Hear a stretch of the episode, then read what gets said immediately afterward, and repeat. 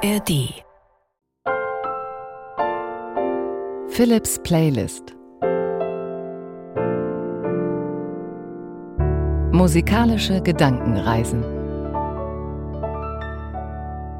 Weitere Folge zusammen mit Rainer Moritz, Schlagerexperte, Chef des Hamburger Literaturhauses und Buchautor zum Thema Schlager rund um den ESC, den Eurovision Song Contest. Und allein dazu gibt's ja auch hier in der ARD Audiothek jede Menge Angebote. Wir machen eine musikalische Reise mit Improvisationen am Klavier dazwischen.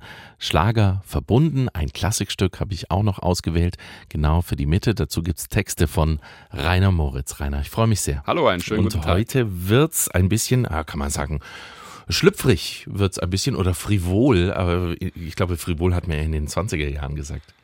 Ja, wir wagen uns an ein schwieriges Thema heran. Gibt es Erotik im deutschen Schlager? Du hast die 20er Jahre erwähnt, die waren viel frecher, mhm. die waren eigenwilliger.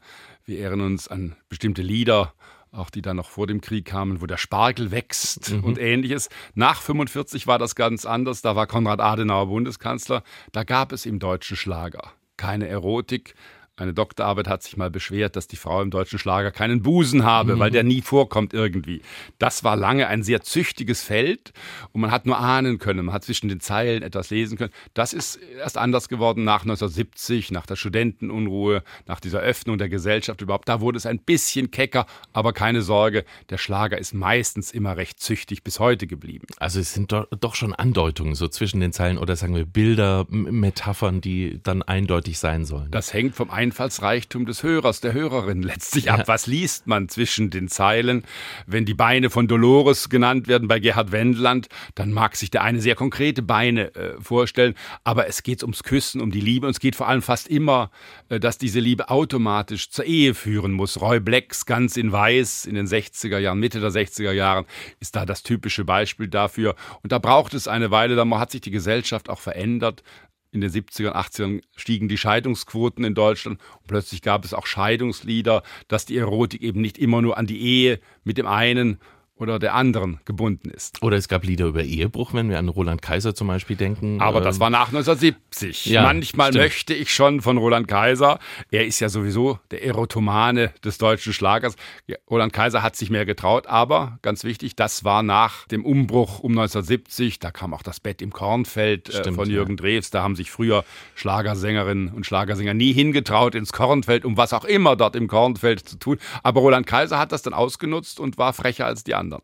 Das ist übrigens auch so ein Text, bei dem ich als äh, Kind gedacht habe, da, hieß es, da heißt es ja in dem Text, du verlierst den Mann, ich verliere den Freund. Und dann dachte ich noch, okay, wer sind die beiden jetzt? Weil von den beiden war gar nicht die Rede, bis ich äh, dann später erst äh, erkannt habe, ach so, es geht um sozusagen den Freund von ihm. Genau, und, Seitensprung unter befreundeten Paaren, ein ganz schwieriges Thema. Wir kommen ja beide aus, aus Schwaben ursprünglich, da sagt man nicht Erotik, sondern Erotik. Meistens ist, glaube ich, die unerotischste Art, das Wort Erotik auszusprechen sprechen. Das ist die Spätzles-Erotik letztlich, die sich im Schlager nicht so wirklich niedergeschlagen hat. Ich kenne keinen schwäbischen Schlagersänger eigentlich, der sich auf diesem Metier hervorgetan hat. Ja, ich glaube auch, dass Schwäbisch so als der unerotischste Dialekt so gilt. sagt man leider. Ja. Das sagt man leider.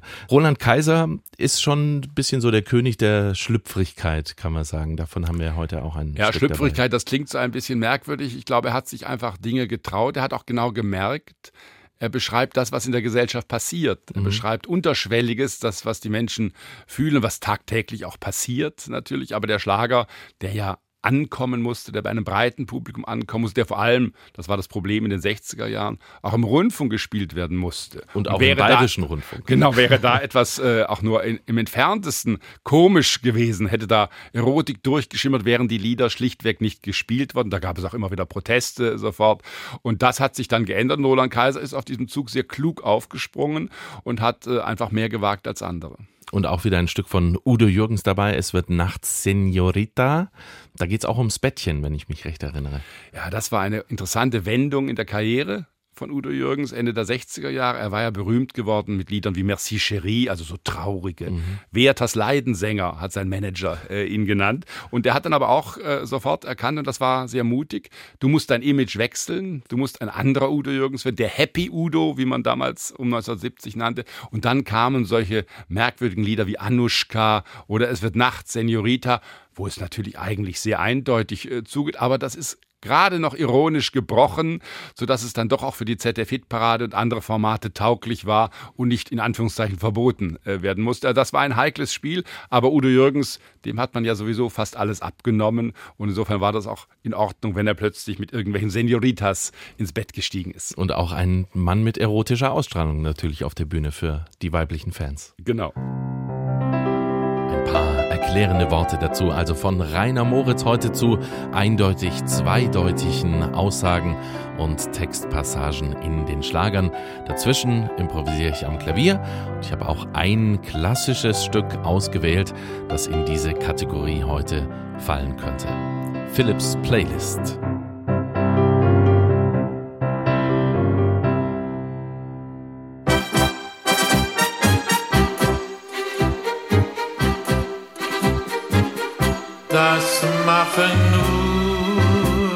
Beine von Dolores, dass die Senores nicht schlafen gehen, denn die Toreros und die Matadores, die wollen Dolores noch tanzen sehen. Jeder wünscht sich dann nur das eine, sie möchte alleine für ihn sich drehen. Das machen nur die Beine von Dolores, dass die Senor nicht schlafen gehen.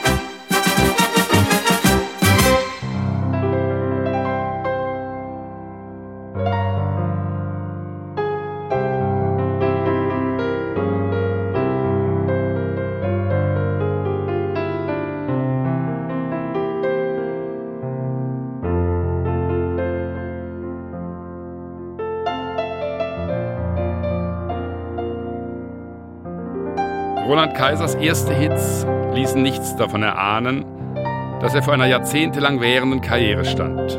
Stets gut geföhnt, brachte er es mit 67 Auftritten zum König der legendären ZDF-Hitparade und schien sich in die Riege eines Jürgen Drews, Bernd Klüver oder Jürgen Markus einzureihen. Doch Kaiser erkannte früh, dass mit Retortenliedern kein musikalisches Überleben möglich war. Vor allem als Anfang der 80er Jahre der angloamerikanische Pop die Macht endgültig übernahm und für den Schlager das Totenglöckchen geläutet wurde. Roland Kaiser indes hielt stand. Gewiss, er sang schlichte Stimmungslieder wie Sieben Fässer Wein, doch bald verstand er es, sich mit ungewöhnlichen, risikofreudigen Songs zu etablieren. Zur Ironie seiner Karriere gehört es, dass, wie er in seiner Autobiografie Sonnenseite erzählt, sein einziger Nummer 1 Hit Santa Maria aus dem Jahr 1980 einer Rotweinlaune entsprang. Die ursprüngliche Idee, einen Italo-Pop-Song der Brüder Oliver Onions mit einem Text über Kolumbus zu covern, missfiel der Plattenfirma. Auf den ersten Blick klingt der Rotweinsong wie aus der Retortenkiste der Lieder, die von fernen Traumständen singen. Santa Maria, Das ist eine wie aus Träumen geborene Insel, wo sich der trübe Alltag in Anklam oder Castrop Rauxel vergessen lässt. Und erfreulicherweise stößt der männliche Reisende überdies auf eine attraktive, sehr junge Insulanerin, ein Kind der Sonne, das, wir müssen genau zuhören, Opfer männlicher Übergriffigkeit wurde. Das Lied stammt aus dem Jahr 1980. Heute würde jeder Produzent davor Reißaus nehmen. Da loben wir uns Vico Toriani, der den Oliver Onions Hit ebenfalls coverte und die Insel Santa Maria zu einem ökologischen Paradies machte. Ganz ohne Frauen.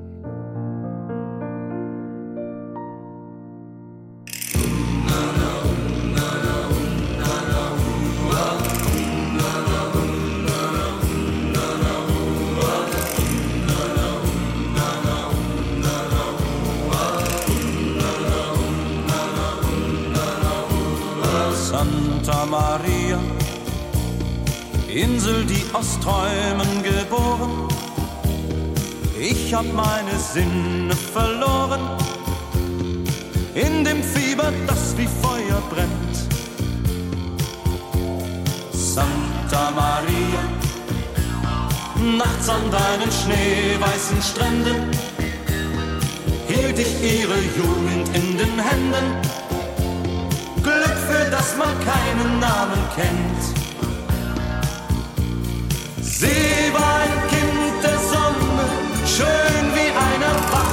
Erwachender Morgen.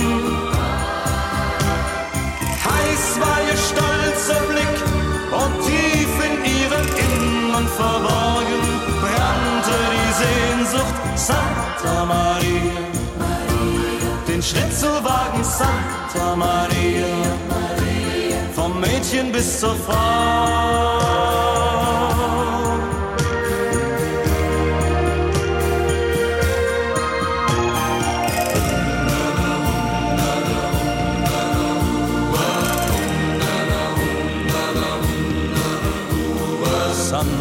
Maria, Insel, die aus Träumen geboren. Ich hab meine Sinne verloren in dem Fieber, das wie Feuer brennt. Santa Maria, ihre Wildheit ließ mich erleben, mit ihr auf bunten Flügeln entschweben in ein fernes, unbekanntes Land. Venus trieb ich dahin, im Zauber ihres Lächelns gefangen. Doch als der Tag erwacht, sah ich die Tränen auf ihren Wangen. Morgen hieß Abschied Santa Maria. Und meine Heimat Santa Maria Sohn endlich weiß.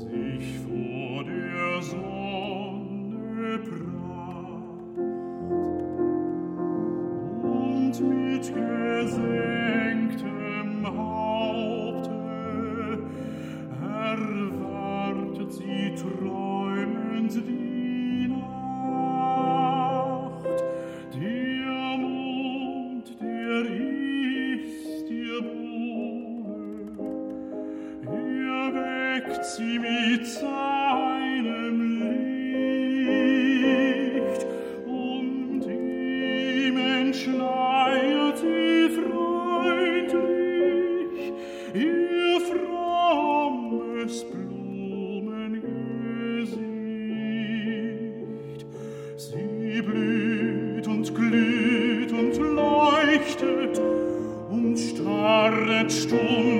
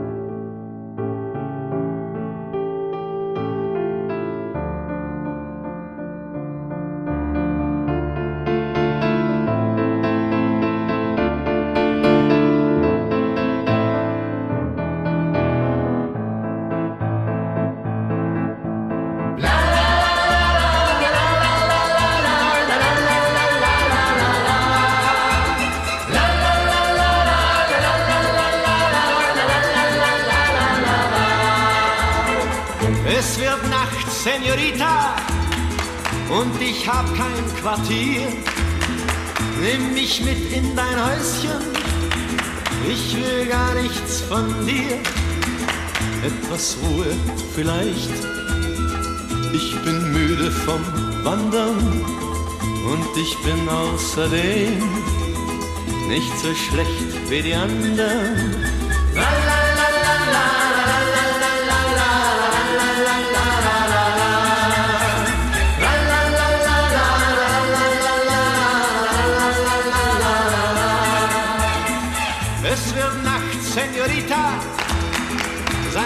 grausam zu mir. Nimm mich mit in dein Bettchen, ich will gar nichts von dir. Einen Kuss nur vielleicht, ich bin müde vom Wandern, doch ich küsse auch dann, nicht so schlecht wie die anderen.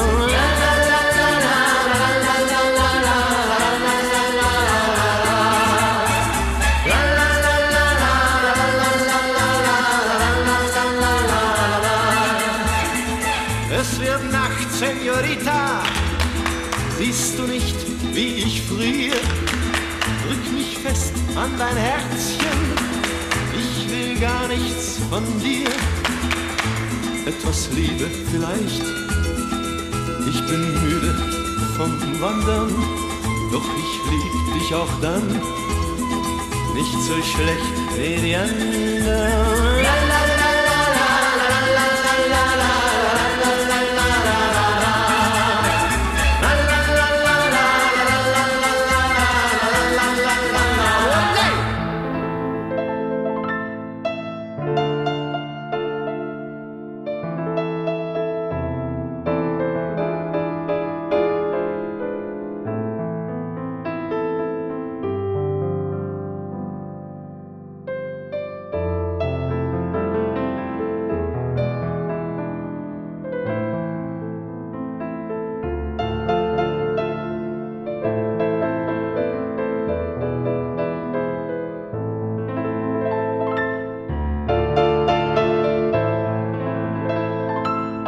Schlager spiegeln wider, was eine Gesellschaft bestimmt und welche Normen und Erwartungen als selbstverständlich gelten.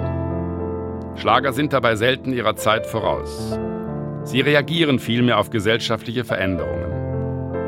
In den 1950, 1960er Jahren waren die Geschlechterrollen eindeutig definiert, auch im Schlager. Während die Männer zur See fuhren und ferne Länder aufsuchten, blieben die Frauen brav zu Hause und warteten geduldig auf die Rückkehr der Abenteurer. Das änderte sich ein, zwei Jahrzehnte später, als der Feminismus aufkam und die klassischen Rollenbilder in Frage gestellt wurden. Die Engländerin Irene Shear, die in den 70ern mit Goodbye Mama ihren größten Erfolg hatte, zeigte 1991 besonders deutlich, was die Stunde für konservative Macho-Männer inzwischen geschlagen hatte. Ihr Heute Abend hab ich Kopfweh ist die Coverversion eines holländischen Hits. Vater Abraham, Pierre Kartner, dem die Schlagergeschichte auch die kleine Kneipe verdankt, schrieb für seine Landsfrau Hanni den Song Mach von Abend hab ich Hofpein. Und Michael Kunze machte daraus ein Sexverweigerungslied, das von neuen Zeiten kündet. Bitter beklagt sich Iron Shear über die Rolle, die sie in ihrer Ehe zu spielen hat. Während der Gatte allmorgendlich zur Arbeit aufbricht, leert die gebeutelte Hausfrau die Aschenbecher, bringt die Weinflaschen zum Altglascontainer und dreht Däumchen, bis der Gemahl endlich heimkehrt. Doch damit, so Iron Shear, ist nun Schluss. In den Worten von Michael Kunze. Und heute Abend hab ich Kopfweh, wenn du sagst, komm doch her. Sex gibt es für den Patriarchen nur noch, wenn er seine Pascha-Allüren abwirft. Eine Drohbotschaft, die bei den meisten Männern wirkt und die zeigt, dass Alice Schwarzer und Co. mit einer gewissen Verzögerung ihre Spuren selbst im populären deutschen Lied hinterlassen haben. Und nicht zuletzt enthält Heute Abend hab ich Kopfweh eine Vokabel, die im deutschen Schlager sehr, sehr selten vorkommt. Ich hab Migräne, weil ich mich sehne, heißt es bei Iron Shear. Gewiss, der Reim Migräne, Sehne ist nicht ganz sauber. Aber den Mut von Kopfschmerz und Migräne zu singen, den muss man erst einmal haben.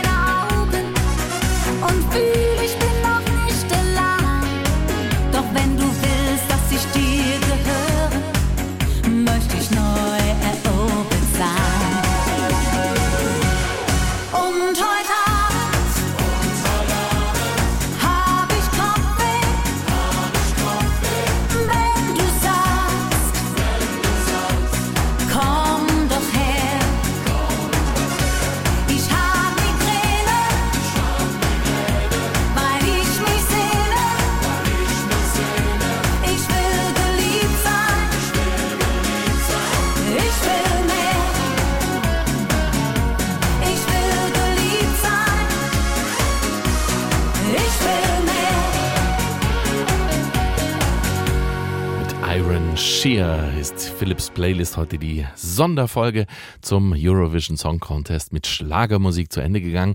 Rainer Moritz war mit dabei, Buchautor, Schlagerexperte und Chef des Hamburger Literaturhauses. Und Iron Shear war ja 74 beim ESC für Luxemburg dabei. Das war der erste Ralf Siegel-Titel, den wir damals gehört haben. Und 78 dann Iron Shear für Deutschland mit Feuer. Ah, hätte ich alles nicht gewusst, habe ich alles nachgelesen und nachgeschlagen. Oder natürlich auch gut, wenn man Kollegen hat, die man fragen kann. Oke Bandixen hat hier in der ARD Audiothek einen Podcast zusammen mit Peter Urban. Urban Pop heißt der. Da geht es natürlich auch um den ESC, denn viele verbinden die Stimme von Peter Urban genau damit. Ja, ganz genau. Hier ist Oke Bandixen. Hallo. Ähm, Peter Urban moderiert ja den ESC zum 25. Mal in diesem Jahr und auch zum letzten Mal. Und Peter Urban und ich sprechen bei Urban Pop, die Musiktalk mit Peter Urban ja immer über Pop- und Rockmusikgeschichte. Und wir haben zwei Sonderfolgen für den ESC aufgenommen. Wir blicken zurück auf ganz besondere Auftritte beim ESC, auf schöne Musik. Und Peter Urban wird natürlich auch ein paar Anekdoten erzählen, was so hinter den Kulissen Kulissen los ist. Zum Beispiel vom Drogenspürhund in der Sprecherkabine und wen er da jedes Jahr wieder trifft zum Beispiel und wie es immer mit den deutschen Beiträgen wirklich läuft. All das in den beiden Sonderfolgen zum ESC Urban Pop, die Musiktalk mit Peter Orban in der ARD Audiothek. Und Spezialfolgen heißt natürlich auch bei Philips Playlist zum Eurovision Song Contest, dass es bald wieder in gewohnter Weise weitergeht, so wie Philips Playlist sonst daherkommt, eher träumerisch und eher Gedankenreise in ruhigere Fahrwasser. Ich freue mich ab jetzt auf nächste Woche. Einen glücklichen Tag.